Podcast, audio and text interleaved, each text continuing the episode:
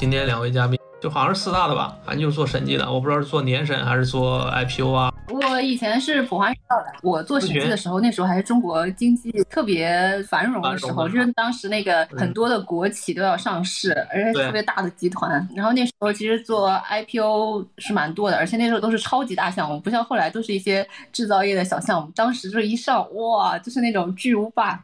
当时能进四大还是挺不容易的，而且我是当时二十万报考普华的人，我是全国的第一批进去的，而且是我是第一批去面试，就是面试了第一天，第二天就见合伙人，面试的流程也缩短了，而且是全国第一批给 offer，而且还是那种跳级了的，但最后这份工作也没有干下去。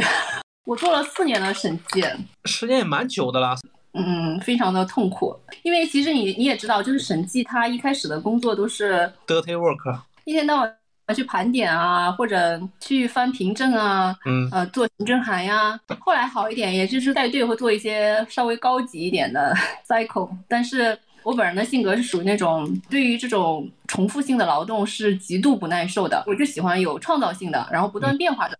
就审计工作，我唯一喜欢的一个环节就是做会计调整那个环节，因为我觉得那个环节它是用我自己的可以去执行我自己的想法，我对这个东西的一个创造力。但其他的工作它都是有一个流程的，你有一个 checklist，你就从一进行到一百就可以了。呃，对我来说，确实这个工作有难度。我那时候当时的感受是，我看了那些高级经理，看了那些合伙人，我当时的感受就是，虽然我二十出头，但是我已经中年危机了。我觉得我的人生看到了尽头，而那并不是我想要的。就当时中年危机非常非常严重，就我觉得我是 quarter life crisis。怎么寻找到记者的这个行业的这个，就是算是解脱，或者说是自己的爱好？就是你压根审计和记者，你都八竿子打不着的两个职业啊！我感觉，当时在那个做审计的时候，我就当时给上海的一本杂志，还有广州的两个特别有名的报纸写职场专栏，就专门写审计生活。我会发现这个事情是真的，我是非常爱做的事情。其实，在那个时代，我就特别喜欢写博客，然后我当时写那个专栏，那些编辑都喜欢的不得了。我会发现，就是我做这个事情是我非常轻松，然后就可以做得很好的。我就经常在那个出租车上，虽然深更半夜回家，就晚上十二点打车回家，但是满脑子都在构思这个故事。嗯，然后第二天一早，哗哗哗就写出来。但是让我做那个审计去写那些循环，我会耗费我巨大的精力去进入它。到一零年的时候，我遇到了一个机会，就本身按照我的资质，我是进不了财经的。我每进一家公司，都是公司最辉煌的时候。然后财经当时也是在最辉煌的时候，按照我的资历是进不了财经的。结果财经当时出现了一个空档，记得招了一大批人，开始了大逃杀模式。因为我一进去之后，我就发现真的很适合做这个事情。就是我第一天去的时候，领导还在说：“你知道岛屿怎么写吗？”我刚进去的时候，就我跟我那些同事，我那些同事他们都是学新闻系出身的，但是他们已经从大三、大四到研一，全部都是摸爬滚打的。就我第一天进去的时候，就是零都不知道该怎么往一进。但是一个月之后，就是当时财经的文章，就是业内已经说是中国最难写的稿子了。但我一个月之后，我就可以迅速上手，他们都惊呆了。他们说你怎么写出来的？我是学金融的，但是做这个调查这个工作，我觉得我无师自通啊。我刚去头半年，然后我就可以就让全国的这个领域的记者都在挖这个消息，就挖不到，但是我就能挖到独家，我也不知道为啥。我觉得刚转记者那头两年啊，虽然是我人生中在物质生活上最辛苦的，因为我当时降薪了很多，然后抛弃了上海的一切，就从北京从头开始嘛。物质生活上很苦很苦的，当时去租房子，然后去单位一趟要一个半小时，吃的啊什么的都比。以前苦很多，但是我觉得是我人生中特别闪闪发光的日子。刚转行做记者的时候，我觉得自己年轻了好多岁，就人生又重启了，自己又回到了青春期的感觉，就太兴奋了。那两年做记者，真的，比方说那时候做记者做调查这个事情，真的太好玩了。你就是柯南，然后你就是去。破案的，然后你在不同的 paper 里面就是找各种各样的线索，然后去追查这些线索，然后不同的线索之间互相勾结，要去找谁。其实这个过程就像侦探破案一样的。刚去我还是一个小记者，那时候刚入行，然后就基本上每个月都会有这种非特别特别大的采访，那每个月都会采访到国家元首啦，各种各样的部长啦。这种采访遍地都是，又见了很多世面，又很好玩。写稿子让我觉得有巨大的成就感。刚转行那两年，我觉得这样的生活我愿意再过一百年。明白，我就觉得你是从一个比较反感的一个职场环境，就内心里已经有抵触了，然后去到一个自己非常喜欢的新的一个领域，很多新鲜感的东西。就说到这儿，就我想一个团长之前线下里跟我说的，他经历我都听了，我跟你说，我现在我都难以置信。你这还就在那个年代，你做审计也好，在财经里边做记者也好，都是在各自的领域，就像你说的，都是比较不错的一个机构。但是团长他学土木的是吧？我记得第一份工作下工地去了。然后从工地去到应该算是互联网公司吧，更是可能在正常的一个职业生涯里边，甚至说是人生里边吧，你都很难在普通生活中遇到的。就像我，我都从来没有遇到过，就是他跟我说了，我才见识过啊，就感觉好像是电影里边的，或者说小说里边的情节。团长，你跟大家也介绍介绍你这个比较有意思的前半生的经历吧。我是江苏的嘛，江苏大家都知道是这个高考卷省。其实初高中的时候理科成绩还可以，所以那个时候报的是理科嘛。我人生的这个巅峰应该就是初中的时候拿过一个江苏省奥数一等奖，蛮了不起的成绩。大学就考了一个土木工程嘛，南京工业大学。其实，在大四毕业的时候，毕业之前我也已经上过工地实习了，就是也也大体上知道那个工地的工作环境。但是毕业之后，我真正走入工地，开始把这个视为人生职业发展的时候，我就觉得完蛋了，你知道吗？当时我去的那个公司，现在在上海有好多这个工地，叫中和建华兴有限公司。就这个公司有很多工地，它是一个大型的国有，其实主要是做这种军工啊、核电站啊，就是这种配套的这个建筑。一般的土木工程，它都是在这个城市里面，在上海或者在在这种城市里面盖这种普通房子，那其实还好一点。你你下班可以出去玩一下，你好歹还算是正常的这个社会的人。但我们就不一样，我们都是在深山老林里面，你知道吗？就我第一份这个工作是在的这个分公司叫上海分公司，然后它这个第一个项目叫呃福清核电站，我去了两天，那真的是海边，你知道吗？就周围什么也没有，就海边。去了一个月，他说我们这个项目快干完了，你你要不然去贵州吧。那我我们就从福清那个地方坐那个火车，因为不能报销嘛，就是那种绿皮火车，哐叽哐叽哐叽哐叽，接着坐了三十几个小小时，坐到贵州。到贵州之后下来，然后那个人开个小皮卡把我们再带过去，从贵阳到我们工地大概要四个小时吧。崇山峻岭之中一大片平地，我当时说我非常震惊，我说你们怎么在这个大山里面找到这么大一块地？他哪？我们来的时候也是山，都是被我们炸开来的。最近的那个小镇大概要开车开四十分钟，就是能买到水果、能买到那种超市的小镇有四十分钟。我们的那个师傅就每天早上六点多钟他出去买菜，开个小电动车去。其实工地是一个非常社会的地方，就是他要求你有非常强的社交能力，要求你有非常强的混社会的能力。就我们那时候刚从大学毕业出来，其实身上都是书生气。我记得那个师傅问我说：“小楚，你能不能喝酒啊？”我当时非常自豪的告诉他说。我酒量太可以了，我在这个大学里面很能喝哈。他说好，我们这个工作就是酒喝不好，工作干不好。就七天，我醉了六天。那种汽油桶，你知道吗？就当地他们那个真的去茅台镇皮卡去，然后弄那种白色的汽油桶装那个酱香型的酒，一杯一杯干。你说我们江苏人哪喝过这个东西？我们都是喝他妈洋河。四十二一个礼拜醉六天，然后后来发现，你知道，在工地上其实那个工作相对来说是比较枯燥的，然后重体力活，每天早上八九点钟上工地，烈日，然后你你再扛个设备，我们要做测量，做什么东西，满个工地跑，一下子体重啊，方方面面全都上来了。每天都是喝酒，你各种各样的理由喝酒，既跟监理喝，来检查的人喝，然后每天工作就是 P 各种各样的图。我我也不是专门学这个，就是你要应付检查，你要做各种各样的这个工作。这个工作就一下子就把我对生活的意义打消掉了，就觉得没有意义，做这些事情到底是干什么？所以很多那个土木工程的最后走上工地，他最后说要提桶跑路。那真的是要提桶跑路，就我们在大学里面学的是一个，就我们都是觉得我们是文化人，但你真正进到那个环境里面，其实不是，其实你就是要去跟各种各样方面去去打交道，你要跟下面的监理。我讲一个很有意思的事儿，就当时要散烟嘛，我当时不抽烟，但是我要散烟，左边口袋里面揣的是那个黄果树，是当地的这个烟，就是那种五块十块的那个，散给农民工的；右边口袋里面揣的是中华，就是散给监理的。他要要求你这个人八面玲珑，要求你这个人很社会，很会混这种。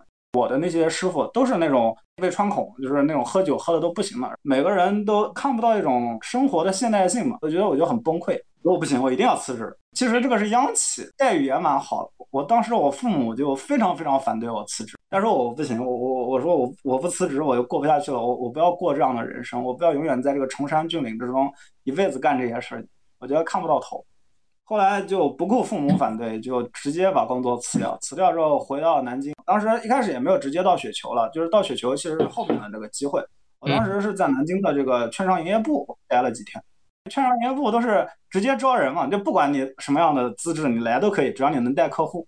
那我去了券商营业部之后呢，他们说当时互联网已经兴起了嘛，他说要建公众号。有没有人会弄这个东西？我就说我我也不会，但是我说我可以弄，然后我就我就去弄，弄了之后弄的还可以，就成了我们那个广发营业部在整个江苏分公司所有的那个公众号都是我建立的。因为有这个契机，我就建了这个公众号之后，我就不断的在网上去去搜内容啊什么东西。然后我当时在雪球上建立了个账号，然后就发了一些内容。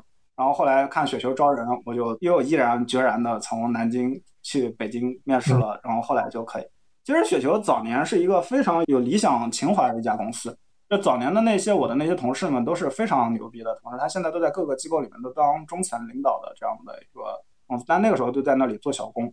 然后我就是在雪球建立了我对互联网公司、对这个财经内容的这个框架跟认知。然后后面就是在雪球待了三年吧，然后我后来就回到了上海，回到上海就跟戴老板他们一起加加入了远川。整体然后后面就开始做内容，我有的时候也没有那么清晰的知道自己想要什么，但是我我很清晰的知道当下这个生活我过不下去了。听了两位的介绍啊，发现有两个共同点。第一个都是先有自己的专栏也好，文章也好啊。你看楚团长说是先公众号或者去写球上先有自己的号。要是你不说，我真的都不知道你还有在开过职场的这种专栏啊，或者说这个审计的那种博客的那种状态啊。就我觉得是先通过这个去尝试或者说感受到，你说自己的爱好也好，或者说自己的优势也好。先有一个这么一个过程，然后再通过这个过程之后找到了或者说等待了这么好的机会。第二个共同点就是两位都是去了北京。曲老板说他去北京又过了一种什么租房啊什么，就比他做审计更苦的日子。团长好像是又比他在深山老林里爽了一点吧。无论是变好也好，是变坏也好，你们所做出的这种选择，心情上可能更愉悦了，甚至说你们的工作变得更好了。啊，或职业方向变得更好了，但是状态上也许会有一些降低，或者说不太行的地方。比如说，刚才曲老板说，你说你的薪水降了很多，团长也说他之前在央企，我不知道那个雪球当时怎么样啊，估计可能一般，都是需要承受代价的。所以说，我想先问一下曲老板，你去承受这个代价，怎么去能接受的？或者说，你的父母、你的家人，他不会去反驳你吗？因为毕竟在审计这个，现在可能很多在年轻人心里面，它都是一个很稳定、很光鲜亮丽的一个职业。那你去了做记者，你的薪水也降低了，你这些方面的退步，你是怎么接受？或者说别人给你有没有其他的什么意见啊，或者怎么着的？我毫无感觉啊，我我就是一个有钱喝水饱的人。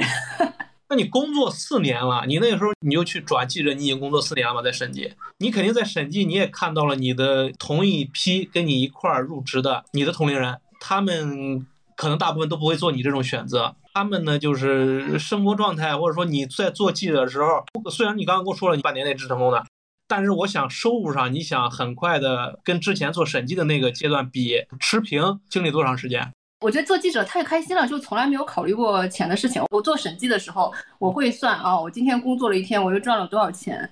但是我做记者的时候，那时候的心情就是，我觉得我赚的钱和我做的事情根。本就不挂钩的，我也不知道我自己赚了多少钱，反正我钱还没有花光。我觉得我从来不会考虑钱的事情。让我去写东西，就算没有人付钱给我，免费的我都愿意去写。竟然还有人为了这个给我钱啊！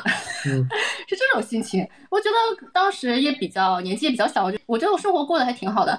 你跟你自己喜欢的人在一起，做自己喜欢做的事情，也不会考虑那些事情的。就我以前做审计的时候，就是别人都在。看 CPA，然后搞各种各样的财务，然后我在看电影、看书，就是当一个文艺青年，跟人家就是格格不入的。就大家都在计算是今年考考几门课，明年今年要赚多少钱，拿多少加班费，就是我这些东西我都从我眼前过，就是丝毫不进脑子。但我转行做记者了之后，我会发现我算什么文艺青年啊？我周围所有的同事都是那种文艺青年，黑带九段的那种，就大大家所有的人都读过那么多的书，然后大家都。对电影那么有品位，大家都那么会拍照片，我觉得我算个什么呀？在里面找到家了的感觉。我觉得是领导啊、同事啊、周围的朋友都是紧紧的把你包裹住的那种感觉，就是跟做审计那种外资的那种职场完全是满嘴英文的那种的。嗯，对我理解你说的那完全不一样。然后作为一个北方人回到北京，然后大家都是那种记者出身，就很有江湖义气，然后大家策马奔腾。轰轰烈烈的那种理想主义的生活，怎么会有人在这种时候，怎么还会去想我以前赚多少钱，现在赚多少钱？完全不会这样想。明白了，你是调到了一个，就是你的同事啊，你的领导都没有像以前在审计上你那么的市侩也好，或者说那么的物质化也好，更考虑生活上的一些东西，收入啊、职级啊等等。审计这一行更喜欢的一。我觉得那是正常的社会，像记者或者说在巅峰状态上下的某一些媒体机构，它其实是不正常的。就是这种理想主义的生活是极其短暂的，就是我们大概过了几年之后，媒体就不行了，难以为继。就是你满脑子都是那种做梦的泡泡，这种人生，我觉得如果我我能过的话，我会抓紧每分每秒去过，因为这个东西太短暂，然后太美好，也太容易消失了。那你去了之后，可能雪球那个时候才也才刚开始起步，那你的生活。物质方面，我觉得你总不至于跟曲老师一样也看书什么文艺吧？他比我还文艺好吗？是吗？其 实他经常觉得我是个文盲。你以往一些比较爽的地方有没有消失啊？你刚加入雪球的时候，很难不被那种理想主义的那种氛围所感召。我觉得特别傻。雪球那时候在望京 SOHO，因为我是个县城的，我是个农村人，可能就是我我第一次走入那个大楼的时候，我其实是非常兴奋的，我内心里面有一种兴奋。就凤凰男进京嘛，我我要在这里，我要做一番事业出来，我要好好的去做事。方三文是个非常有理想主义、非常有人格魅力的人。他站在那里讲话的时候，那其实他有一种克里斯玛领导性，因为那个时候也是一轮牛市刚走到那个位置，大家都觉得互联网那个时候要创新嘛，就觉得我们要颠覆传统的信息啊、炒股啊、投资者要做投资者的这个平台啊，什么东西。那个时候觉得很兴奋。另外一个方面呢，我自己以前大概大学的时候也炒股，也去在网上发一些东西，但其实都是很不成熟的。你进入到雪球那个环境，你会你会发现，哇，这个老师他这个对医药方面非常非常了解。就是我那个雪球那个老板，当时凯莱因上市的时候就跟我讲说，小楚你把你所有的钱压进去这 CRO 股股份，然后呢，我我根本看不懂这什么狗屁公司，后面涨得很好。说的什么意思呢？就是我那时候身边有很多人，他们可转债、什么 B 股、什么美股、什么东西，我我以前完全都不知道、不懂。然后进入这个环境里面，那大家都知道，哇，我我学这个学那个。然后那个时候雪球上有很多大佬，包括段永平啊，包括这样的大佬，他们的我都可以在后台去看他什么时候发了言，他发了言之后讲了什么东西，我就去验证他讲这个东西对不对。那其实早年的话的时候，甚至啊，我都看到像现在一些私募大佬，那其实那时候都登录雪球去去看一些东西，那其实是非常非常兴奋的那个状态。那其实跟徐老师一样，就是我我比徐老师条件还差一点。我们这种这种农村人进城，我们只能租在那个那个群租房里面，还遇到过黑中介，遇到过各种各样的事情，那也也很麻烦。但是总体上来说，就是我还记得那个时候跟一些很好的朋友跟一起在讨论投资啊，讨论做内容啊。我后来是负责了雪球的公众号跟微信、微博的那个运营，我就一直在想，哎，我怎么把这个这个流量做上去？我每天这个推送推送完了之后，这个阅读是多少？啊，那我其实是很兴奋的。我就说每那时候每次一把那个推送推出去，我就刷那个阅读量，在那边想，哎，我这次做的怎么样？我那时候还做了笔记，做了好多好多笔记。哎，我这次标题起的怎么样？我这次热点抓的怎么样？我有没有做出好的内容？我就记得有一次我推了一个五十几万加的那个文章，然后就是我那天走进那层楼的那个公司里面，每个人看到我，哎，小楚，你今天这个公众号做的蛮不错的。啊，我那时候觉得蛮好的。把工资交掉之后。就非常拮据了，就生活真的是已经到了拮据这样的一个地步。就记得当时夏天想吃个冰棒什么的，其实都要考虑考虑买不买，家里也不支持嘛。就你一个人到北京，其实家里也不是特别支持。对呀，你心里边会有煎熬或者说难熬吗？不不，我觉得就是偏媒体的这个工作会给你带来一种幻觉，就是什么呢？就是因为你接触的都是。真正的大佬，超级大佬，你虽然很穷，但是你谈论的那些事情都是啊什么上千亿啊，什么什么什么东西。呃，那个时候经常有那种上市公司的来我们雪球，然后去要求我们对接一些东西。那我其实我很早，包括今天什么红浩啊，什么什么，我那时候做雪球嘉年华嘛，然后对接了那些嘉宾，那包括啊那些私募大佬什么东西，我都对接过，什么王庆啊，什么，我做着跟他们一样的差不多的事情嘛。对 那当然那个时候对这个投资，我做媒体，人家做金融，那时候没有那么那么清晰，但其实内心里面会非常愉悦，会觉得我我未来也会很好。但其实就回过头来看，年轻人还是要务实一点，要稍微务实一点。我觉得我我跟曲老师一样，有点太浪漫主义了。不不在意这东西，觉得我做的这个事儿哦有意义就行。我和楚团长是很像的人，要 务实。就是你们说这个像，我突然想起来第三个共同点，就你们。都在北京寻找浪漫主义，然后都回到了上海来脚踏实地。楚团长经常嘲笑我是一个 社会二流子，以及是一个废物，一个假装文艺女的奋斗逼，真的经常嘲笑我。我为什么一直对你们俩的这个经历很好奇，而且有点念念不忘了？其实我就是有点念念不忘了，我就是想想深度聊，因为之前你们说那一嘴，旁人可能听了也就听了，但是我其实一直记在心里边，我总想传我这么一局，就是聊一聊，因为我内心里边就是有点羡慕。我觉得大力哥你就承认认吧，我们做的是你年轻时候不敢做的事情。你作为一个高考语文满分的人，其实你也想走这条路，对吗？近乎满分嘛，也没有满分，满分也太夸张了，那不是正常人就能写满分。就你们工作三四年转行那个状态，我都没有这种想法，我甚至不知道这是好事还是坏事。也许是我可能就是校招毕业入的我这一行还可以，当然我那时候也很穷啊。刚刚楚团长说群租。我在投行，我那个年代我也群租，可能年代不一样吧。就是那个年代，我那行工资也没有那么的高。对于年轻人，基本工资、奖金也是一个很虚幻的东西，你也不确定今年能挣多少钱，就过得也没有那么的潇洒。可能甚至都不像曲老师那种审计里边，你每年固定涨薪多少啊，或者说年终奖是几个月的那个薪水，我们也没有这个固定的，过得也很普通。但是我的内心里就没有像你们。知道，有个爱好在哪儿？因为我也没有像曲老师那样写专栏啊，或者也没有像团长一样去开公众号什么的。我呢就是一个老老实实做工作，呃，就是工作的人。闲暇时间就文艺看个电影，喝个啤酒，吃个花生米，没有那个状态。所以说我羡慕你们，比我最近这个状态更早的一步找到了一个自己爽的，或者说一个就那个时刻想要去成就自己的职业梦想一个地方。所以说我们就要来到第二个话题了，就像曲老师说，虚幻的泡沫，你最终又怎么从媒体像现在我们三位一样都自由了吗？我当时其实是因为我在北京待了两年之后，我。还是在同一家公司，我只是到了上海站了。之前在上海有一些物质的基础，所以其实在上海的生活是非常舒服的。你就说你在上海已经买了房了，是不是这个意思？对，因为我当时在北京买不了车，因为没有户口，然后在北京打车又很麻烦。我想，不然我就回上海吧。其实刚回上海的时候是非常失落的，因为上海虽然物质生活上有很大的提高，就是想买什么就每天就买买买这种生活，但是 就是北京的那种文化的氛围，那种精神上的。哎，这上海是找不到的，以及就是北方人在北京的那种人与人之间特别亲密，以及可以无限分享的那种体验是上海没有的。所以我刚回上海后，过了一两年特别失落的生活。说这个我也有感触，就好像北京，你看很多自媒体也好啊，或者说传统媒体也好啊，或者说电影啊。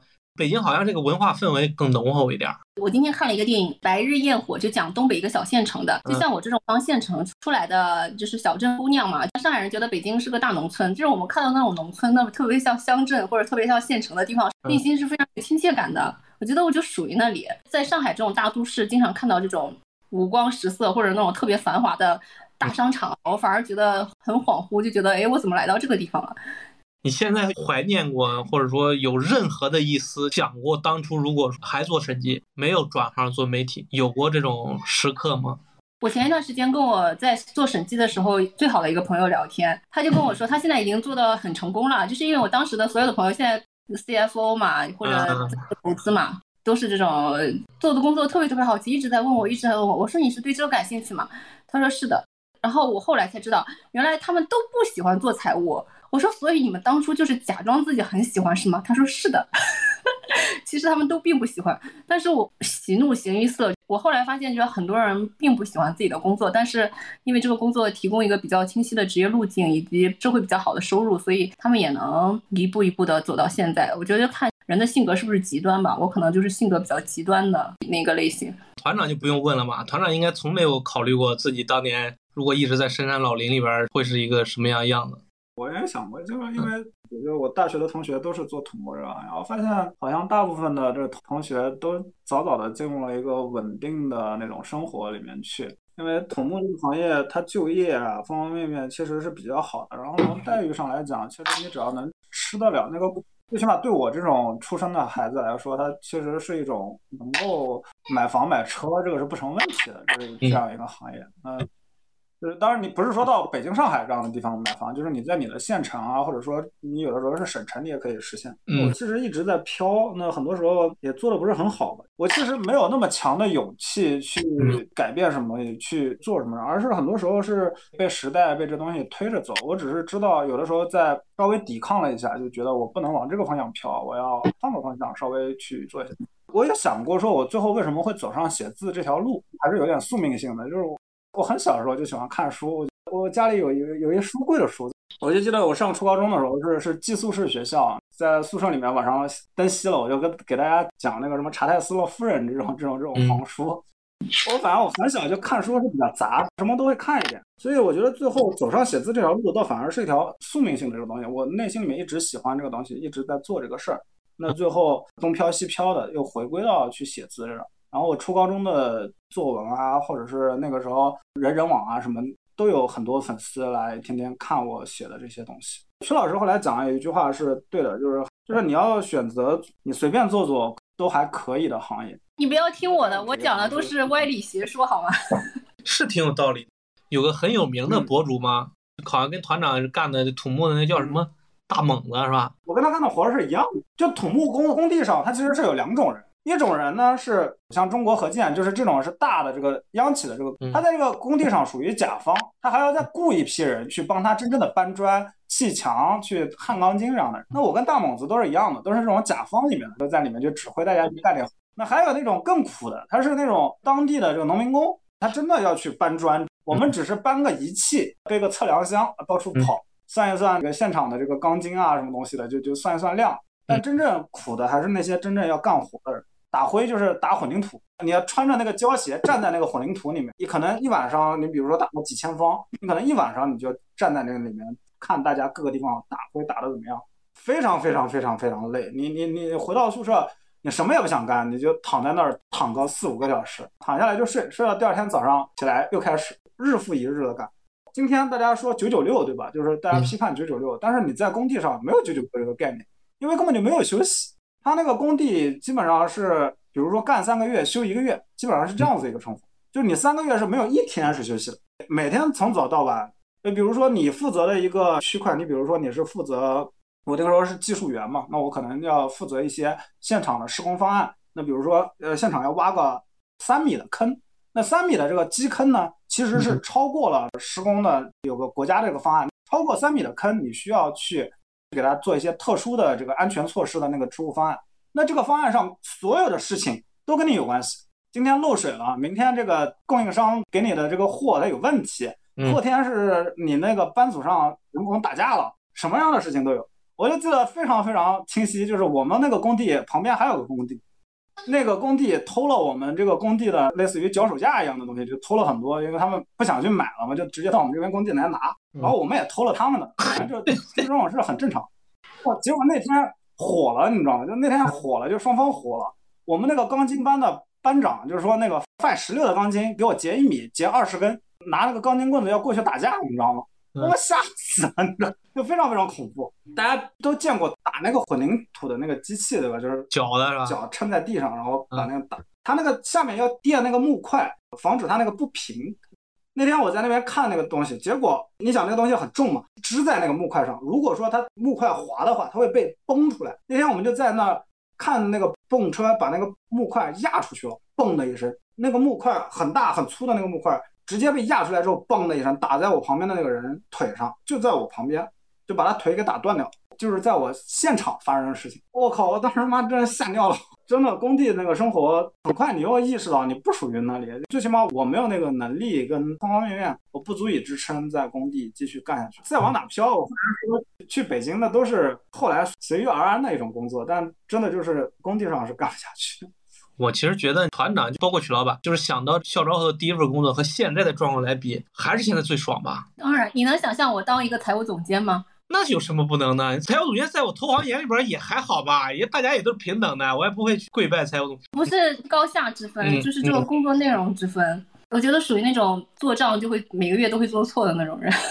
因为我觉得投行的工作其实比审计的工作要有创造性的多，没有，就是它的一个基础的工作比审计的年限要短很多。我觉得本质上其实都是一样的，只不过审确实比我们投行的更累，他加班更多的，熬夜更多，这个是实话。但本质上其实都是一样的。我觉得跟之前曲老师说的那个创造性那个特别好。投行其实也没有任何的创造性啊。有的，就是你们还是对于行业啊，没有，那都扯淡的，都是有一 些，那都是吹牛逼的，那都是在网上什么大佬都吹牛逼的，没有任何的创造性。好吧？为什么呢？根源在哪呢？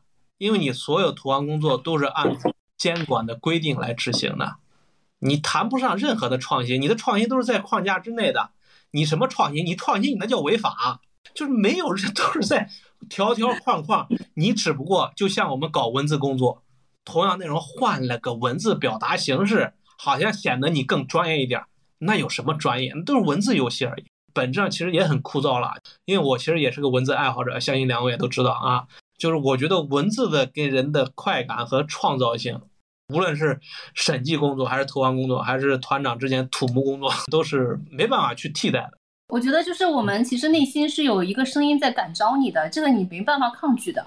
就我们都有相似的经历，像我也是，就是我小学的时候就得过全国的写作文的奖项，就当时就全校上下都要买我的那个得奖的那个书。然后我高中的时候，我每写一篇作文，就是老师要打印出来，全校每个人一份来学习的这种。就虽然我读的书不是很多，就经常被楚团长笑是文盲，但是天生的这个东西就是不需要努力的东西，你怎么办呢？就是这个东西，你你会听到那个声音在感召你，这就是你要做的事情。就像你一样，就是你你到最后 eventually 你还是要走这条路呀。但是我想过一个问题啊，就是这个问题，我想我们写东西都经常会在脑子里幻想，就各种情形啊。我曾经幻想过一个，就如果说我们写的东西没人看，或者说没人喜欢看，两位还会做出这种选择吗？我觉得我是比较幸运的人，我自己都不知道为什么我运气总是很好，因为其实我自己也很懒，也不是特别努力，经常脑子都不知道在想些什么。但是就是我的职场生涯还是相对比较顺利的，就是我跳到财经之后，财经当时就很辉煌。后来出来做自媒体，我也是在最早的一波出来的。就是我觉得相对而言，就是在整个这个职场生涯，就是转到媒体之后，所有获得的都是基本上是正反馈，除了中间有一段就是迷茫时期，就是我在媒体断崖式下降的时候，就大部分人都在这个行业的时候，当时有过一点点时间的迷茫，但是我那时候也非常坚定，就是我就算死了也要死在这个行业里面。时就是媒体行业，就是大家都像坐在泰坦尼克号上一样，就是等着这个媒体行业撞冰山，但是不知道我的未来在哪里。就那时候这个行业里面大部分人，我觉得就是我是喜欢文字工作的，但是因为其实写字这个东西在中国是没有门槛的，因为但凡每个班级里面都有一个写作文很好的人，就是尽管我们是很喜欢这个行业，但是比我们有天赋的人多了去了，遍地都是。对，所以就是即便我在媒体行业里面。特别是我自己又是学金融出身的，本身文科底子就不是很好，就是比我文章写的好的人太多了。嗯，我算个啥？你说我这点文艺基础，在这个媒体行业算个啥？就是那些人都是饱读诗书的，但是就是在这个媒体在最困难的时候，一到百分之八十的人走了，导致我们坚持下来。就是我们死在这里的人，到最后找到了另外一条路出来了。我觉得这是我比较幸运的地方，就是我认为我人生的成功是我做自己喜欢做的事情，而不是说我一定要去有个什么样的成就。比方说，我不是说我一定要去哪个媒体当个主编，这种机会、这种诱惑也有的；也不是说我一定要去百万年薪，这种机会在我做媒体的时候也很多的。但是我就是内心自己的声音，就是我就是要写作，就是不管这个结果没有得到社会的承认，这就是我想做的事情。比方说去哪个媒体当一个很高的领导职位，就在社会上好像呼风唤雨的，或者说给我很多的钱，就是这些东西带给我的满足感不能代替我做自己想做的事情。我去写这个东西带给我的快乐。如果我一开始不是做审计的话，我肯定想不明白这个事情，因为我大部分媒体同行他们都认为媒体这个工作是没有前途的。因为我做过审计，因为我在自己不喜欢做的事情上浪费了很多时间，导致我自己内心非常知道职场大家都承认的东西带给我的快乐。那个是极其有限的，而这种做这个事情上，起码我觉得我能坚持下去，坚持做一辈子的事情上的这种快乐是也是不可替代的。其实一个人一个月有一两万块钱足够花了，在上海，我觉得，因为我也不是奢侈消费的人。得先有房啊，再说这个两万没房那，你是吧？你不能这样租一辈子吧？我是想说，就是物质上的东西是可以克服的，但是做自己不想做的事情的那个痛苦是我难以忍受的。就是从这个下限来讲，我就知道自己到底要做什么。做审计这个弯路带给我的教训就是，就死也要死在自己喜欢的事情上。明白，你是经历过，所以说你才知道哪个对你来说更舒服，或者说更幸福。我第一天到那个财经杂志上班的时候，因为以前做审计你也知道的，就是我们基本上是半夜十二点之后才会下班的，而且是你是没有自由的，因为你在那个格子间里面，你就是因为你是小朋友嘛，经理或者高级经理不走，你不能走的。然后我第一天到北京的时候，然后我跟我领导到下午五六点钟下班的时候，我跟我领导就战战兢兢的说：“我说我刚到北京，我说我想回家收拾一下东西，我可以下班回家嘛。”我领导看着我说：“你要下班回家，为什么要问我？” 就是很像余华的那个故事，就是他到文化馆上班第一天没有人去嘛。我当时就想啊，天呐，我真的来对地方了。就这个地方就是自由到无比散漫的程度，你要把稿子按时交出来就行，是不是？对，而且就是我进媒体行业遇到了一个特别特别好的领导，就是他相当于我的师傅吧，就他给了我好多好多的正反馈，他就一直跟我说，他说叶丽你就是天生适合做记者的人，你很有天分什么，就是不停的鼓励我。我每写一篇稿子，他是先夸奖我，然后再跟我提哪一些地方可以做得更好，给了我很多的鼓励，这个也挺重要的。其实，在做审计的时候，大家其实相对就是剥离了人的成分，其实你只是在这个机构里的一个工具或者一个螺丝钉。但是我到媒体行业之后，我会发现，就是我是作为我自己一个独立的个性存在的。就像我们以前领导对我们的要求，就是他觉得你越有个性越好，因为他就觉得。你如果没有个性的话，做媒体是做不好的，反差太大了。但是做审计的时候，你最好是没有个性的，你有个性的会显得很奇怪。这种快乐是像找到家的这种感觉，是那些外在的东西是不可能替代的，是吗？是，就是你觉得你是，其实就是；我觉得是和不是，其实对你来说，它即便产生影响，它也是错的。我们可能以前一直在微博上说，我就觉得就是中国的这种北上广深的这种社会里面，但我这是我自己的一家之言。我觉得像我们七零、八零、九零后这三代人，其实大量的人都像我这种，就是从一个小县城挤到了北上广深。其实，在北上广深一线城市里面，有能力的人不缺，高学历的人也不缺。那我们在其中怎么竞争呢？很多人觉得勤奋，我觉得勤奋的人很多很多很多。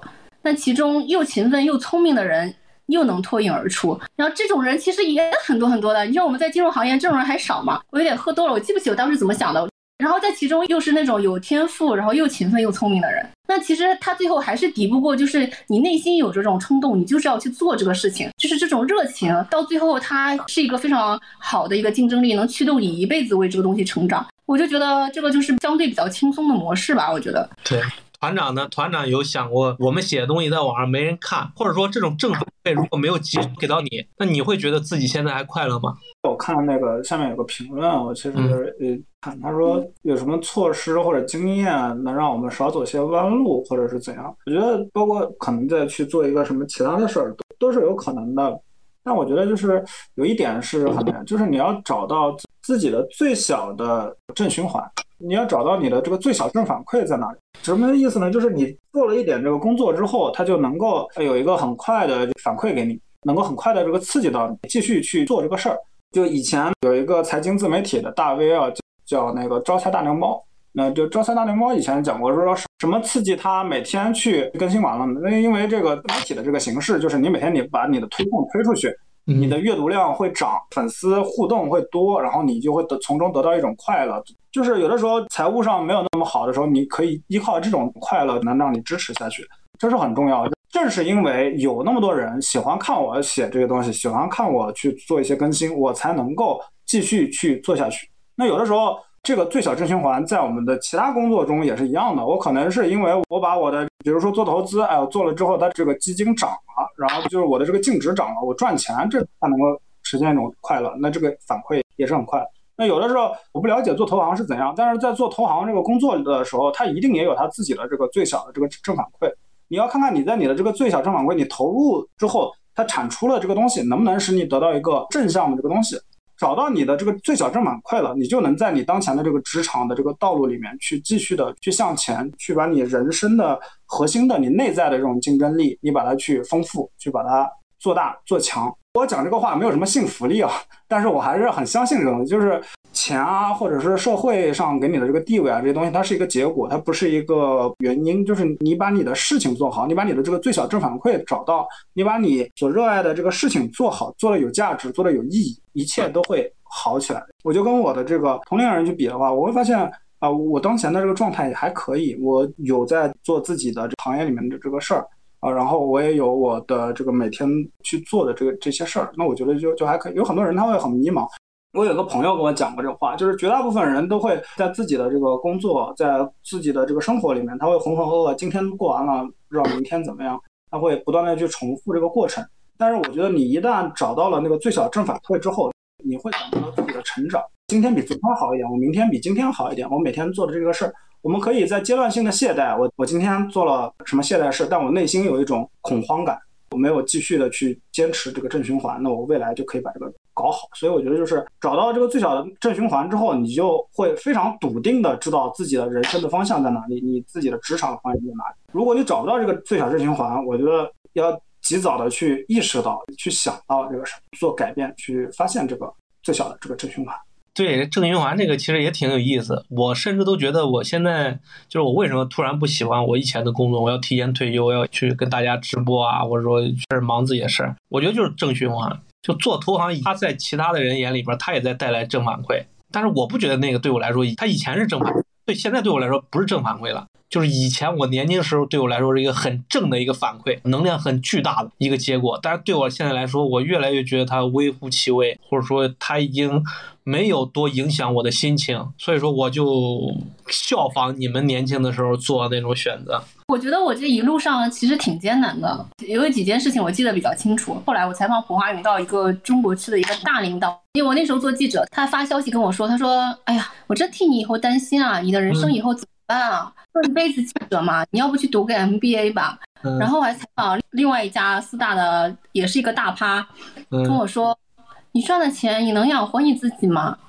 这种话很多的，包括采访同行大佬就会说：“哎呀，你这个工作适合像我这种就是财务自由的人去做做。你这么年轻就在这么晃悠嘛？”这种这种声音又听得太多太多了。但是其实每一个人，因为他在这个体系里面一路成长上来，所以他认为这个就是天经地义的，所有人都该走这一条路的。你要说这样说，感觉好像你在骂我一样。就是你说的那句话，我其实认为还是有点道理的。就是如果说这种情况下，假比方说一个工作四年的审计来找我说，力哥，我想去做记者。我说实话，我可能百分之七十或者百分之八十劝他，就是还是做 做审计，或者说要么你去尝试努力来投行。因为我们这里边就是我那个组织啊，大软里边也有审计的，四大的，就是普华、毕马威啊，这安永什么都有。工作四五年的也有，不想干审计了。他们不想干，可能跟曲老师不一样。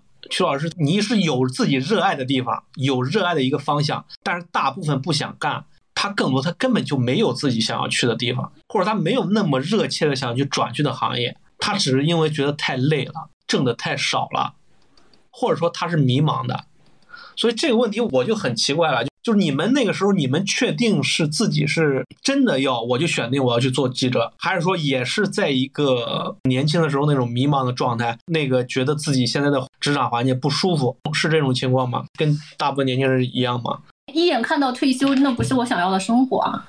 这个我知道，就是你不喜欢审计，这个我是理解的。就现在他们在找我那些人说不想干审计的，但是他们想干什么这个点儿，我是对他们那些人我是怀疑的。所以说就这一点，我其实也很好奇。啊，曲老师，你当真你就瞄准你要去做记者吗？当时在普华的一个好朋友跟我说，他说我认为你应该走，因为。他说：“你如果做审计的话，就是我的这个资质，我做审计这件事情。他说你在所有人里面只是一个中等或者中等偏下，这是你的极限了。他说，但是我我认为你是有天赋的人，虽然我不知道你的天赋在哪里，但是肯定不在这里。他说，我认为你去做某一个事情一定能做得非常好，但是他也不知道是什么事情。你那个时候知道吗？我当时倒是我周围所有人都知道我喜欢写东西，因为我以前就很喜欢写，我本身就是一个，特别是。”三十岁之前吧，就是一个脑子里面稀里糊涂的人，就是我本身对职场这些东西脑子里面就没有一个清晰的概念。进普华也是我们那个年代，不像现在，就是现在很多年轻人从网上他可以得到大量的资讯，我们那时候就是稀里糊涂的。我可能今天觉得我明天想干这个事情，我就走了。那时候就是整个稀里糊涂的。面试的时候都是稀里糊涂的。领导问我说：“你看过财经杂志？”我说：“没看过。”我不知道他为什么要我。在那个年代，大家都傻傻的，对酒当歌，人生几何吧，根本就没想太多的事情。就现在的小朋友都太聪明了，比我们那时候真的聪明太多了。因为你那个时候大家都知道你写作写的那个啥，你自己也知道自己喜欢写作，那你去去当记者那理所当然的嘛。那个时候也没有自媒体嘛，你只有去当记者，你还能干啥？当作家？你当作家，你不工作也能当呀，是吧？因为我知道，我当时去面试所有的工作，人家都不要我。我当时还去面试过基基金会计这个职位，就基金公司现在有基金会计嘛啊，，那后台岗对，你说这个职位要求有多高呢？要求并不高。然后我去面试，那就说曲小姐，我们认为你的性格过于活泼，不太适合我们这个岗位。包括我去面试任何的会计岗位，你说一个会计岗位，他能要我吗？哦，那其实你那个时候也不是就只盯着记者去的，你也面试过其他的工作。我是基本上有这种机会，我都会去看看嘛。然后看着看着就知道自己干不了这个事儿。就你就算干这个事儿，你也干不过别人。其实想的是这个，就是我我觉得我干这个事儿，我肯定是干不过这些特别能坐得住、好好学习的女同学。其次，我也干不过那些特别有野心、特别想去搞 IPO、特别想当财务总监的男同学。这我谁也干不过。我好像是表面上是比较冲动啊，或者说对酒当歌、人生几何。但是其实我觉得我是思考过，我到底要一个什么样的人生才去做。但是这个可能绝大多数人理解不了，我自己心里是有数的。当年我们做自媒体的时候，二零一四年、二零一五年的时候，我周围的很多人都说你是不是傻子啊？他说单位里面给钱的稿子都写不完，你怎么还去写那些不给钱的东西？说你是不是闲的？所以我觉得自己心里的想法不一样嘛。你像你也是之前做那些东西，你也不是为了钱呀。也不一定啊，主要是没人给钱。我是把它当做一个纯正的爱好，因为它也不是我的一份工作。我是真正的是是纯的爱好，就是爱着爱着就发现，就是还是爱好爽，不工作就是爽。你说爱这个东西，你怎么去量化它，或者拿它去跟你今天赚多少钱，你穿的西装革履，在一个什么样的场合里面，大家都叫你一声什么总，没有可比性，我觉得。我刚才想这个事儿，想你们讲的这个话，我就觉得我很惭愧，今天参加这个，我觉得我不太有资格去讲这个职场的选择或者怎样，因为徐老师说他去面试过很多的这个岗位，其实我也是，然后我有过各种各样的社会意义上成功的这种岗位吧。我大概从雪球出来的时候，我就可以去一个部门，就是基金销售公司去当一个内容的负责吧。然后包括最近其实也有很多这个机构也是很好的岗位啊，就是我最后都没有去啊，所以我最后感觉自己的职业生涯是走的比较荒诞一些，就一直没有做这个最好的这个选择。回想起来的时候是。我有一点是比较好的，就是我会一直的不断的去问自己这个问题：楚宗儒你是谁？然后你想要什么东西？这个是我一直过一段时间我就会问问自己。你是谁？这就包括几个方面，一个方面是你在这个社会层面上，你如何去跟这个社会去做一个交互。那种交互是你向这个社会，你能够提供什么样的价值？你到一个单位，你提供什么样的价值？然后你这个人的基本能力是怎么？哦，我这个基本能力，它可能是你把它内化掉，跟你的工作无关。比如说大力哥，我把你跟这个投行的这个工作剥离，你去思考你自己的能力，那可能是我有比较清晰的这种逻辑。我遇到什么事情，我可以很好的去把它拆解下来，然后去做一个处理。或者说是大力哥，比如说我之前很喜欢看你写的这个券商的那些东西，很有一种纵深感、历史感。那我觉得你文字功底也是很不错。我也会去思考自己，我觉得哦。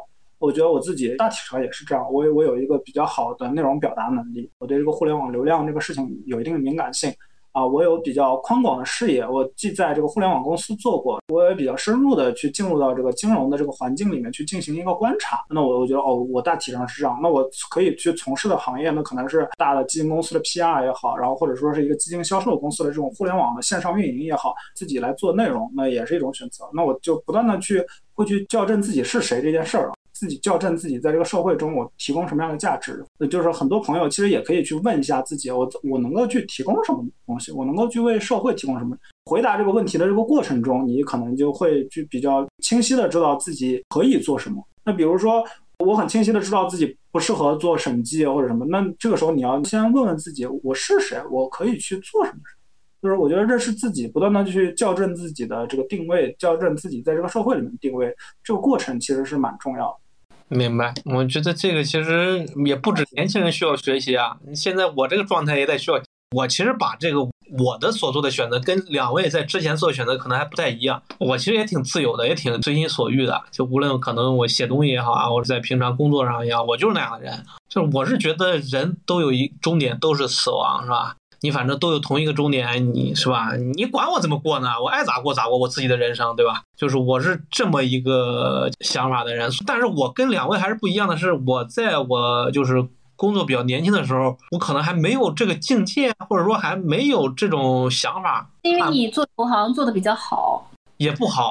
像我做审计，我是真的做不好这个事儿。我就是一个普通的从业者吧，也谈不上好，谈不上坏。就是在投行，其实四年你也挣不了什么钱。但是你做文字的话，你就是一个全中国都顶级的人啊，这个东西带来的反馈怎么可能一样呢？对，这个你说的很对，我其实很感谢这个时代。我不知道两位感谢不感谢，我很感谢互联网这个时代。曲老师可能还好，因为他在记者行业，他是在很牛逼的一个顶级的财经媒体里边，他还能出来。那像我们这两个，就是你写的再好，没有互联网，谁知道你是谁啊？哎呀，不是有句话嘛，就是才华这种东西是盖不住的。其实你不是从这里冒出来，就是从那里冒出来。我觉得盖得住，我觉得是盖得住的。没有互联网，是我都觉得就是你真的是传播的信息以前太闭塞了，一无所知。我在工作的时候，你说你审计啥？我在找工作的时候，我也不知道投行是干啥的。那个时间谁知道干啥？都知道挣钱，反正是大家都抢着牛逼去。那面试的时候是吧？死记硬背的去背那什么题库，但现在都不一样。现在谁不多背几套呢？因为现在年轻人是背那个什么题库什么的，就是我其实很感谢时代，我甚至觉得年轻人比我们的机会会更多，因为他们的时代比我们能更超前的去体验这个时代。我都觉得现在自己有点落伍了，就是我们作为自媒体，我都有点很明显的感觉到，就我看了一些年轻人他们做的那种什么拍的视频啊也好，那啥，就我都觉得真的是就活该人家年轻人玩。啊，这就不是我们这个年纪的，这确实没有人家玩的熟，就是已经有代沟的产生。我是有这么一种体会。我觉得我也是比较幸运的，其实就是在那个媒体断崖式下跌的时候，我自己也是比较茫然，就不知道自己该干什么。嗯，就是当时找了很多的机会，我到底要做什么？我是去什么什么什么什么，就找了很多工作。但是我当时想到就是做公众号这个事情。当我把这个事情完全想透了之后，我就觉得我就毫不犹豫就 all in 了。我我觉得确实就是运气是比较好的。突然很好奇，就你那个时候考虑过吗，曲老师？你考虑过就是你去做公众号这个事儿，未来是一个风口，或者说会是一个好东西，还是只是说你只是根据自己的爱好去做了呢？我觉得我考虑事情就是这事情是不是我爱的事情，就是如果我做这事情，我是不是今天是爽的，明天也是爽的。就是我去追求人生就是爽的，而不是说我做这个事情我能多成功啊。我觉得这个东西我就是对酒当歌，人生几何，每一天都是我快乐的，每一天都是我这个事情我愿意为之奋斗的，不后悔的事情，这就是我值得去投入的事情。我每次这样选择都是对的。我曾经跟我以前一个同事聊过一个观点，我觉得特别打动我。他就说，就很多人也说自己是文艺青年。比方说，很多人比我们看更多的书，看更多的电影，听更多的音乐，但是我和我朋友都认为，就是。我们这种人，可能我看的书也不是很多，而且我看书的品味很低俗，就是很喜欢看一些爱情小说。但是我觉得，像我和我朋友这种，我们去做记者的人，就是我们是为了自己的喜欢的事情，是付出了自己真实的人生的代价的。我们这种才是真的喜欢，因为我们为他付出了最真实的人生。你这是你爱的事情，你不可能去计较它到底是不是对的。我会思考的比较周全，就是他从逻辑上是不是能推理的，但是。做这个选择的时候，我一定是无无怨无悔的，就是在这条路上过一天爽一天，就是这种想法。我跟曲老师很像，只不过我在年轻的时候还没有这种态度，所以说我没有改变我做那个啥。团长呢？你是这种吗？我感觉你好像你是比较理性的。我在雪球的时候有一个很好的同事，有，他现在其实也非常厉害，但但是他给了我一个。观点吧，因为我们雪球待遇其实是比较低的嘛，那那其实方方面面都比较低。我有有的时候去公司比较早，那时候因为租的房子住不好嘛，那可能就早点去公司上网啊，或者是早点去公司去做点这个事儿。那我那个同事，他每天早上到了公司之后，他工位在我旁边，我就看到他，他会每天早上会打开一个 PPT，然后把自己今天想要做的事情列下来，同时总结一下，哎，昨天做的那些事情有哪些做的不太好。他每天都在做这个事情。然后这个同事日复一日的做那些正确的事情，积累自己对于公司的研究啊，然后积累自己对于这个投资的研究，对于各种各样股指期货、B 股各种各样这个投资方式的这种研究。我们俩分开到现在差不多也有五六年时间了吧？那我的这位朋友现在就已经成了一名私募的这个基金经理。那他就是把他过去的那些积累一直都好好的做。那其实你想，他在那个时候，在五五年前，他大概是二十六七岁。整个社会意义层面上讲，他不算是一个拿到最好那副牌的那个人吧？拿到的牌不算好。那在一个互联网公司拿一个六千到八千块钱一个月的这样的一个工资，那可能无论如何他的生活都比较拮据，他方方面面都比较，但是他就一直在做正确的事情，在这个正确的这个事情方向，他早早的就想清楚了，他自己一定要做投资。早早的就把这个目标定下来，然后就不断的在积累这个方向，那最后他就取得了一个很好的。这个人，我觉得很大程度上改变了我对职场的这个观点，改变了我对这个人生的态度。我觉得把一句话放在心里，就是要做正确的事情，然后把正确的事情做好。正确的事情不一定是那种社会意义上说我拿很高的工资，或者说是我赚很多钱，而是说你在内心里面坚定的想要去做这个事情，你有没有为之去付出努力，有没有为之去做好这个事儿？那我觉得这个其实是很重要。然后，其实你刚才讲到，就是今天今天有很多年轻人嘛，那其实我觉得我的这个感触是更加强烈的。其实我带过很多年轻人啊，虽然我的职场不算很长，但是我其实带过很多年轻人。这些年轻人都非常非常的厉害，他们的学习能力，对于这个社会的这个洞察，对于今天社会上的很多的事情，比如比我们想的要通透的很多。啊，早早的就知道要买房。就我们上大学的时候，我买什么房？神经病！但是他们早早就知道我要买房，找好的这个行业，要去做投行。今天你去看这个小红书上关于这个金融如何进入基金公司的面试的这个技巧，成篇成篇的。那在我们那个时候完全没有。但是我有的时候想跟年轻人讲的这个事儿是什么呢？就是你们接触的信息太多了，你们没有时间停下来问一问自己。你到底喜欢什么？别人会告诉你啊，基金公司很好，然后这个投行很好，什么样的工作是好的，什么样的工作是可以过上那种社会意义上正确的人生的那种好的人生的。但我觉得你没有停下来问问自己，是什么事情是你可以一直做下去？什么事情是你内心里面啊，你是谁？你喜欢什么东西？你能一直把这个事情做下来？这是我跟很多年轻人讲过的。今天的年轻人，我觉得他们会很疲惫，就是很早早的就把这个目标定得很清晰。但这种时候，这种目标。不一定是正确的，你需要去再思考一下。太勤奋也不好，需要给自己人生留一点点留白。你有了这样的留白，你才能够去定义自己是谁。两位说了之后，我觉得都挺有道理的，而且侧重点还有点不一样啊。你曲老师说的是关于爱好什么的，团长呢就说于就是关于朝对的方向的一个不断的积累。听两位的过程中，其实我一一直在思考自己的经历。这两个我好像都占全了。你人生赢家不是人生赢家，就是正和归和今天这个主题。我的这个前半生啊，就我在职场的前半段，我其实一直是在做对的事儿。就楚团长说的那个，他也许不是我的爱好，或者说我压根就不知道我自己的爱好在哪儿。但是我知道那个年，我那个年代，包括现在，大家都要去做投行，进了这个行业，然后都要去赚钱，成家立业。这个方向可能是大部分人的方向，也是我那个时候的方向。就我一直不断的就是可以说是心无旁骛的吧，就才这个方向去努力。就那个时期，可能我只想做更多的项目，挣更多的钱，不断的级别不断的提升。那在这个过程中，我已经实现了这个，或者说实现了短期的或者短暂的目标之后，曲老师说的关于爱好的事就突然来到了我的经历上，而且我不是一下子就过去了。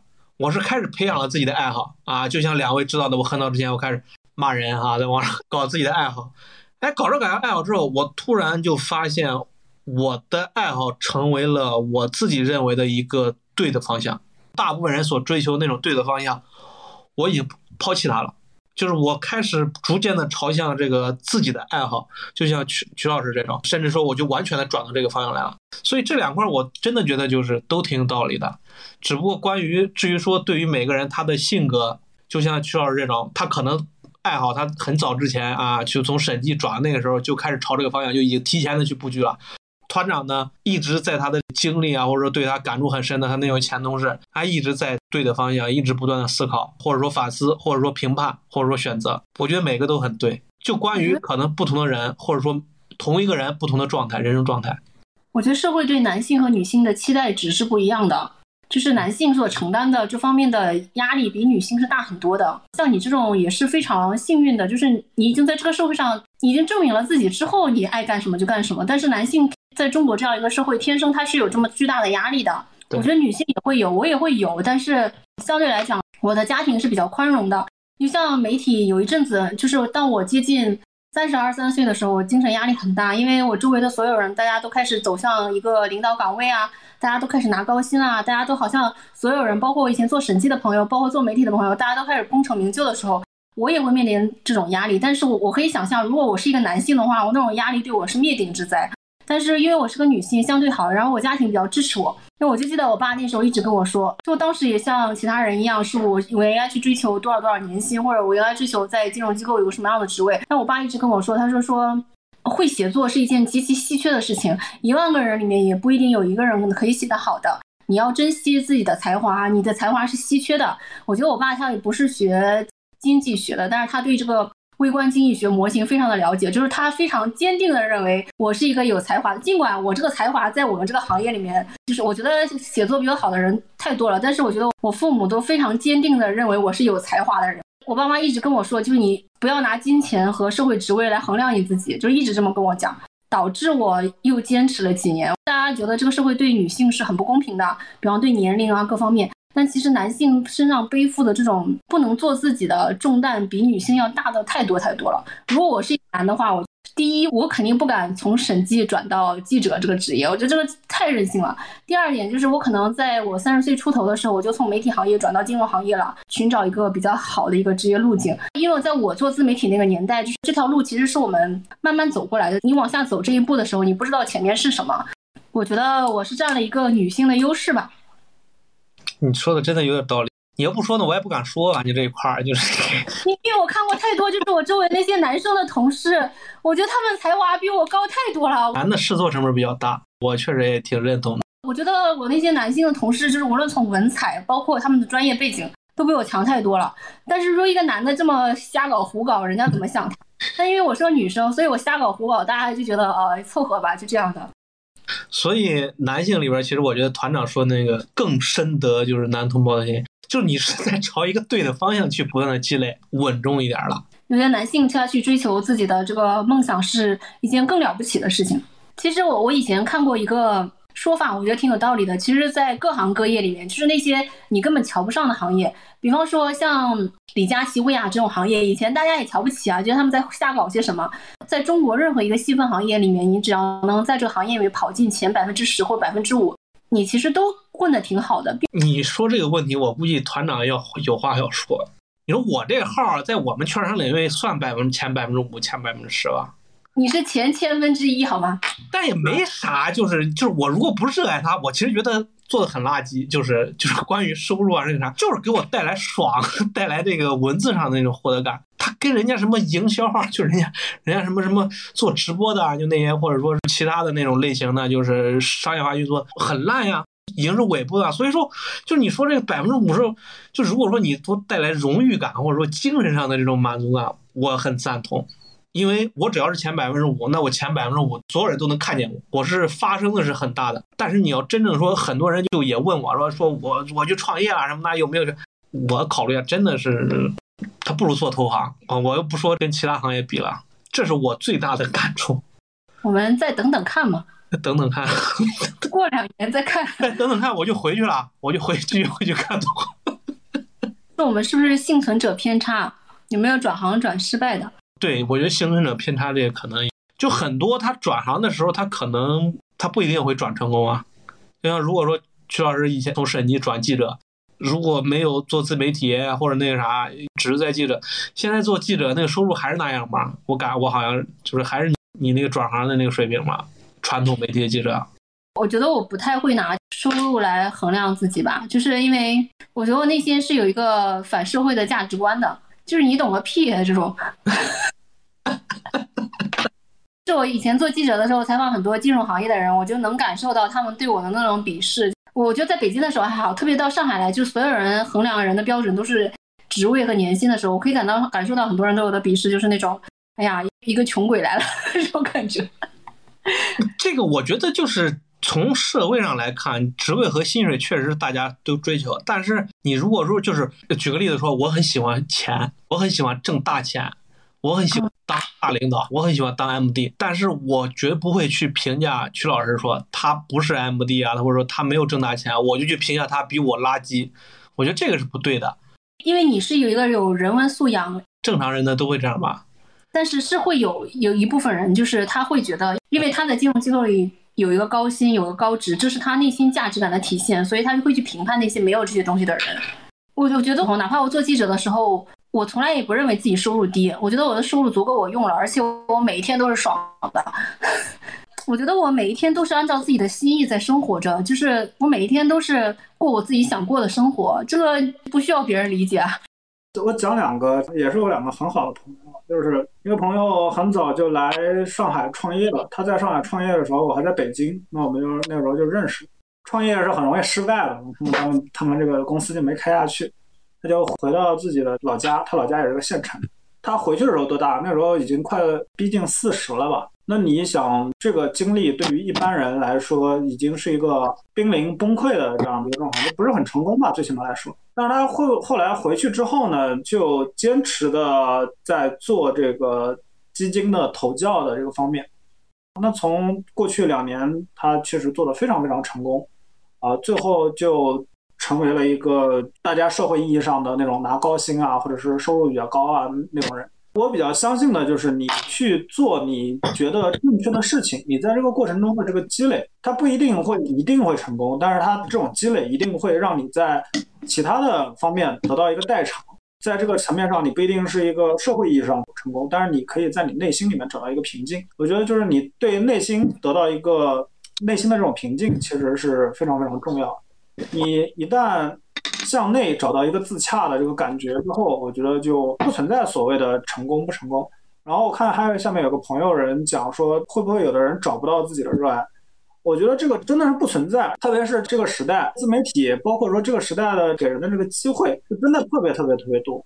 像李佳琦，你看他之前人物给他做的那些采访，那李佳琦以前是什么？李佳琦就是一个柜哥啊，就是在柜台上卖口红的一个哥们儿。那他就是坚持的，他知道啊各种各样的色号是是什么样的。那我其实是我因为写文章啊，我是认认真真的看过李佳琦的那个直播。哇，李佳琦真的好会夸啊！就是说，哎，这个口红适合去什么前男友的婚礼，然后这个口红适合去春游什么东西。哇，我发现这个。语言非常非常丰富，就是很让人有代入感，很牛逼啊！那这就是他过去在他自己的工作里面找到了这种热爱，找到了这种坚持。生活是方方面面的，要进入到这个生活里面。我很喜欢刷抖音啊，那这个很多朋友觉得这个这个不太好，但是我是很喜欢刷的。我在抖音里面看到了很多各种各样，有人就拍自己的这个狗，他也能拍的这个如虎添翼。就我家狗是个很笨的狗，但是他们那个狗我相信也不是那么聪明，但是它就可以。通过自己给那个狗加戏，他就可以把那个狗搞成一个网红。那啊，有的人就是自己跳跳舞啊，然后怎样的，他也实现了一个社会意义上的价值。不存在没有喜欢的事情，只是你没有正视你的喜欢，正视你的热爱。你在你的生活这个生活里面，一定会有什么开心的时刻。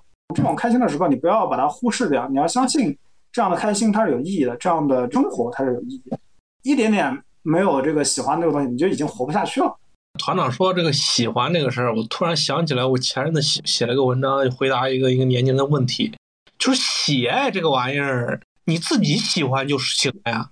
很多人非要把喜爱得到别人的认可，他才觉得自己的喜爱是成功的，或者自己成功的。你喜爱就是你喜爱你自己喜欢不就得了吗？别人的成功那不是喜爱呀，你想靠喜爱挣钱呀。对不对？我在回答那篇文章时，我突然就想到这个问题，还挺深刻的啊！我得这个结论，就是比如说写文字，我们自己喜欢不就得了吗？两位都写文章，肯定知道，当文章写出来那一刻，你写完的那一刻是最爽的。它其实你发出来之后，有多少人看，或者内容也爽，但是内容爽是很短暂的，就十万人看、一百万人看和一个人看。对你就写出来那一刻就没有任何，就稍微会有点影响，但是我个人觉得是影响不大的。也有，有啊。社会的这个反馈也是很爽的哈。我很少回顾看自己，我写出来文章我不会再反复看，但是我估计两位是不是会复盘啊？我是不会看的。啊，我是特别自恋的，就可能我们的这个不一样，所以我是觉得喜欢这个东西，我们很多人就是觉得自己的喜欢没有成功，或者说自己的喜欢好像没有那么重要，往往是我们把喜欢当成了需要得到别人的认可，需要得到很多人的关注，他才觉得自己的喜欢是喜欢到一个好的地方，或者喜欢到一个正途上。我觉得心里还是要有点数，就是你自己的这种喜欢在整个人群中是多少的比例的，比方说。你喜欢一个事情，但是你这你其实心里是有个数的。比方说，我喜欢文字这件事情，或我喜欢别的事情，我大概做这个事情。那你在学校里面，你大概在整个人群中是前百分之一还是百分之二？难道心里没数吗？我觉得自己有没有天赋这件事情，心里是有点数的。我倒没有那么 有有数，就是你说写作这个事儿，我其实有时候自恋，有时候会自卑。我知道，其实中国会写字的人太多太多了，别说那些名作家了，我去看现在一些写纯文学作品的人，我刚刚前面还在看冯唐的小说，嗯我看他去描写那些笔触，我心想妈的，我这辈子打死我也写不出这种东西来。我说他怎么能写出这种东西？尽管冯唐很多人已经鄙视他，这就是当时我就明确的知道自己在写这种纯文字的东西是没有什么竞争力的，但是你还是在里面可以动一些脑筋，比方说，因为我自己有审计的背景，我拿这个金融加会计加英文再加写作的这些东西综合起起来，导致我会成为一个比较好的记者。我觉得是感性的层面当然是很重要的，但理性的层面也是要做很多分析的，因为我这些东西加起来让我判断自己做这个行业能做好的。因为这当时在做记者的时候，像我这种背景的人也是很少的。就尽管我起步比别人晚，但是我对自己是非常有信心的。现在这种背景也不多呀。现在就更难了吧？因为现在媒体行业，但是现在的年轻人他的思想更活跃一些，因为很多在海外留学过啊，现在呃他们从小见多识广。啊，现在年轻人都自己做媒体，自己做自媒体了啊，已经不想去传统媒体去打工了。就这些年轻人，我是挺喜欢他们的状态，甚至佩服他们的。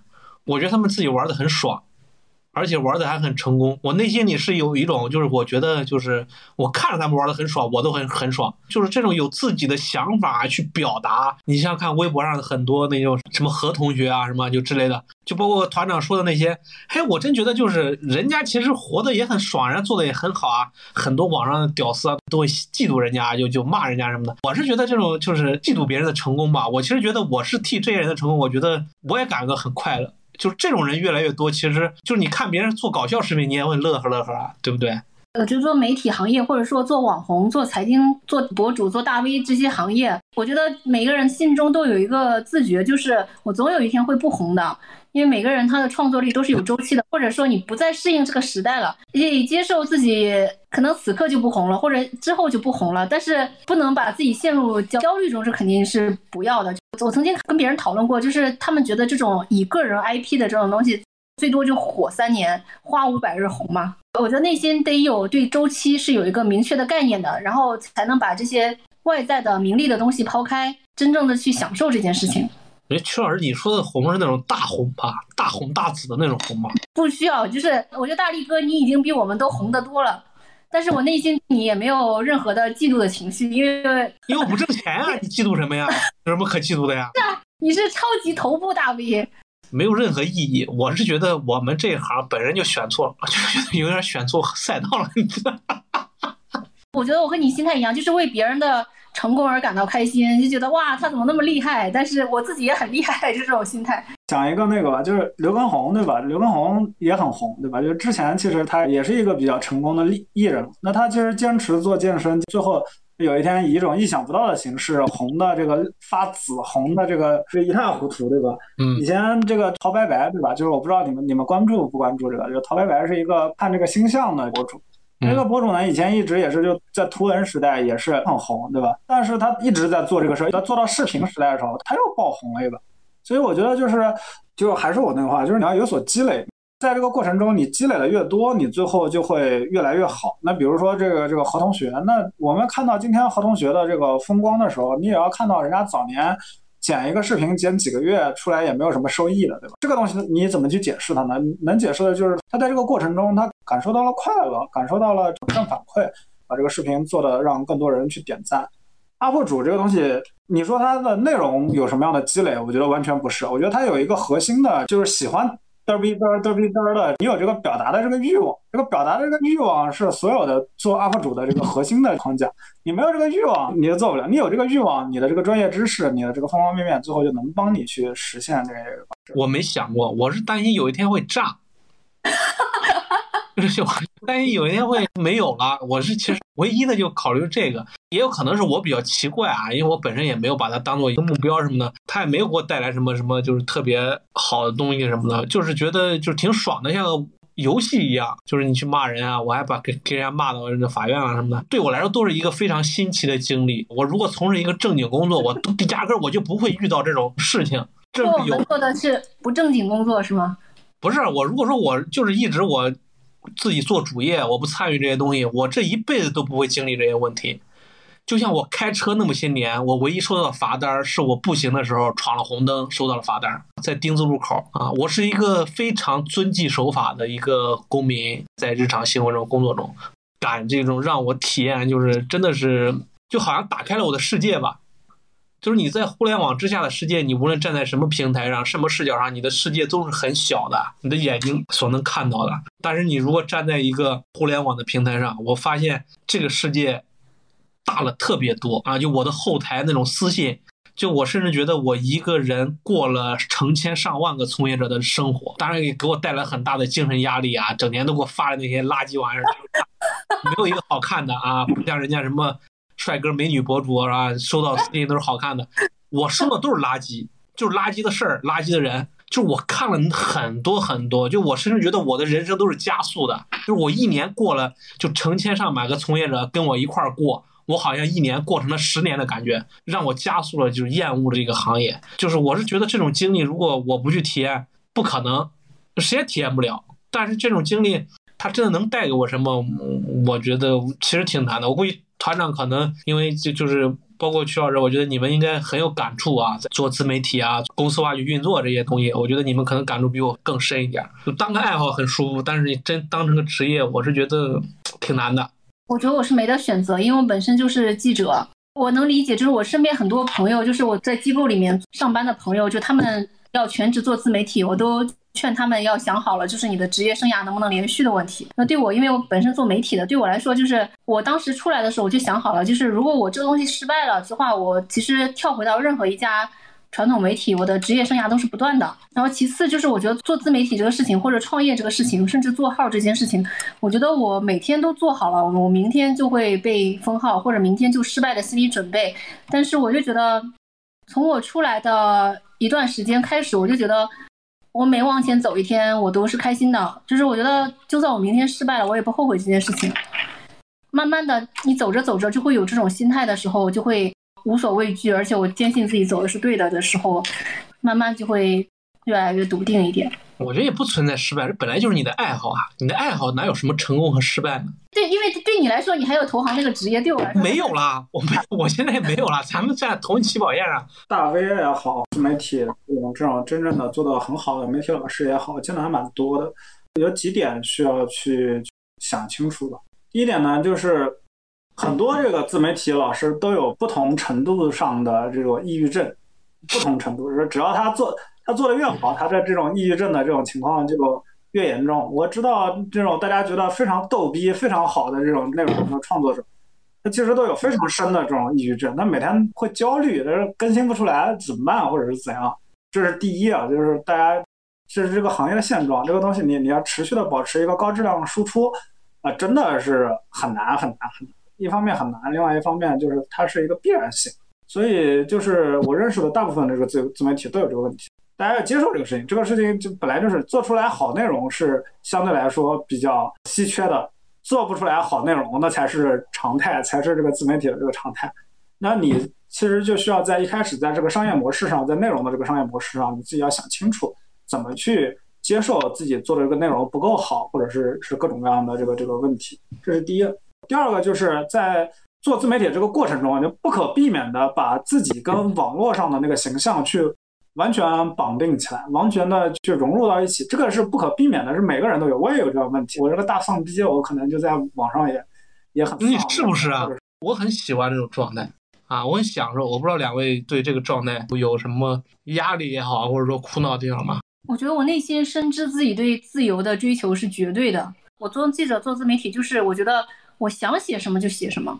我想以什么的文体去，我可能没有你们写的那么，因为我其实我没有行业背景，我可能写券商的稿子或者写专业的稿子，我写不到像大力哥这种的。但我觉得我作为记者来讲，就是我在传统媒体上我的题材受限，我就觉得越来越追求的是更大程度的自由，就是我可以自由写我自己想写的东西，我可以按照自己内心喜欢的文体去写，因为我在传统媒体里面它有一个统一的范式的。我觉得我对于自由的，我自己内心知道，因为我是水瓶座的，所以我对自由的追求是绝对的，以至于就是我觉得孤独是我必须承受的代价，或者说压力，这些都是我必须承受的代价。我愿意为了自由去付出这些代价。水瓶座团长什么座？白羊。你是不是水瓶座啊？我是水瓶座啊。对呀，就是这水瓶座这么多追求自由，白羊就是猛男是吧？哎，好了今天咱们就聊这儿吧时间有限我觉得还是啊因为如果说在线下边吃边聊更爽我太馋了啊 要喝多了都是胡说八道大家尽量喝多了聊的才有意思不喝其实是吧上不了劲儿啊感谢啊徐老师感谢团长。